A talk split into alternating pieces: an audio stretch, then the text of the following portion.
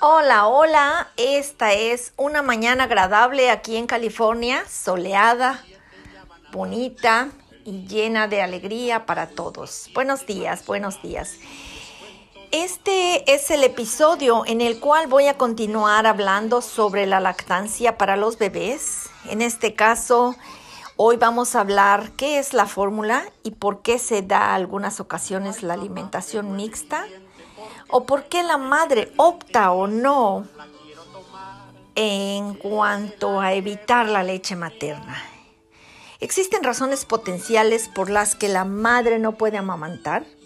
Existen algunos beneficios de esta leche maternizada, como algunos le llaman a la fórmula.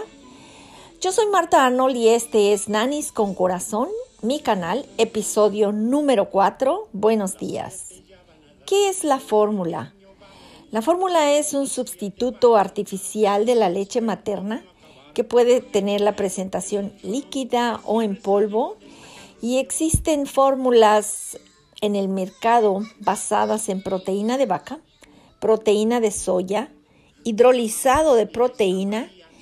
Cuando este bebé no puede consumir la, la proteína de soya o la proteína animal, se le da este tipo de leches de hidrolizado de proteína o deslactosada.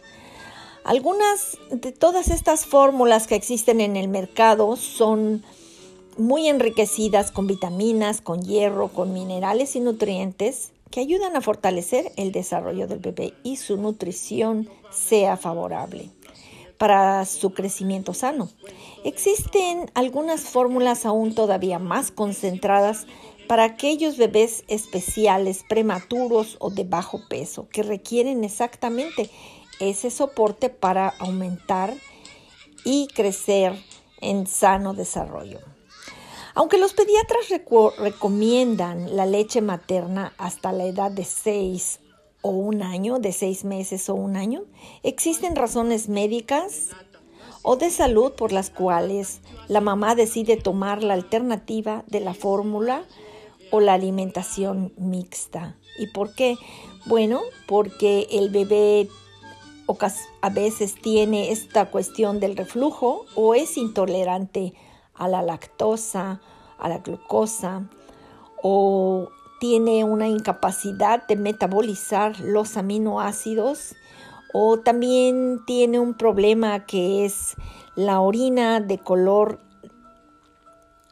o de olor a jarabe de arce. Estas enfermedades son, podría decir que eh, no dañinas, pero pudieran originar problemas para el niño en cuestiones cerebrales. Es por eso que la madre tiene que optar por otras alimentaciones, como la mixta. Eh, cuestiones como en problemas médicos o de salud que la mamá pudiera presentar es cuando la mamá básicamente no le baja la leche o su producción es muy poca.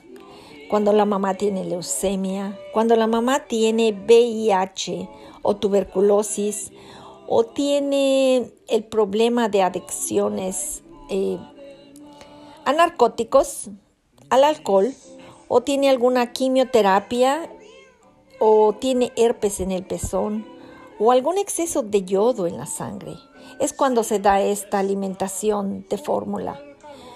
Eh, ¿Qué es y por qué se da la alimentación mixta? Bueno, esto sucede básicamente cuando exactamente la madre no tiene suficiente producción, como lo dije antes, y opta por utilizar esta, esta alternativa, empezando con su leche y terminando con algunas onzas de fórmula para que así el bebé sienta esa satisfacción y esta combinación puede ser perfecta para los bebés cuando ellos están bajos de peso. Esta resulta fácil para las madres que trabajan y su horario es extremadamente ocupado. Ellas pueden usar el sacaleche y dejar la leche en el congelador y nosotros las, las nanis llegamos y preparamos los biberones para nuestros bebés y hacemos nuestro trabajo. El momento del amamantamiento, eh, sea fórmula, sea una lactancia materna o una alimentación mixta, es un tiempo de disfrutarlo. Las madres tienen, como les había yo dicho antes en el episodio pasado, es una conexión, ese es un momento de conexión para con su bebé. Pero si esto no se da a nosotros, las nannies, las babysitters, estamos ahí para disfrutarlo también, para hacer que el bebé disfrute. Este es nuestro trabajo, como les había dicho anteriormente. Eh, es un trabajo que hay que hacerlo con amor, con el corazón y disfrutarlo de la misma manera. Este bebé siente esa conexión. Hay que apreciarlo y hay que enseñarlo a apreciar. Hay que ayudarlo en el momento que nosotros nos toca ayudar. Mi trabajo como nani, se los dije al inicio de este canal, lo hago así, con el corazón, con amor para apoyar y ayudar a estos niños que están empezando una nueva vida. Y nuestro rol es, como nanis o como babysitters es estar ahí apoyándolos y dándoles ese empuje pequeñito que nos corresponde a nosotras las nanis para que estos niños crezcan sanos y felices. Nannies, babysitters, esto es a Nannies con corazón. Me gustaría que en alguna de las plataformas digitales ustedes se conecten, dejen comentarios y me sugieran cuáles son los temas que les gustaría que yo hablara. También, ¿por qué no? Alguna observación que es lo que no estoy haciendo bien o qué es lo que no suena bien.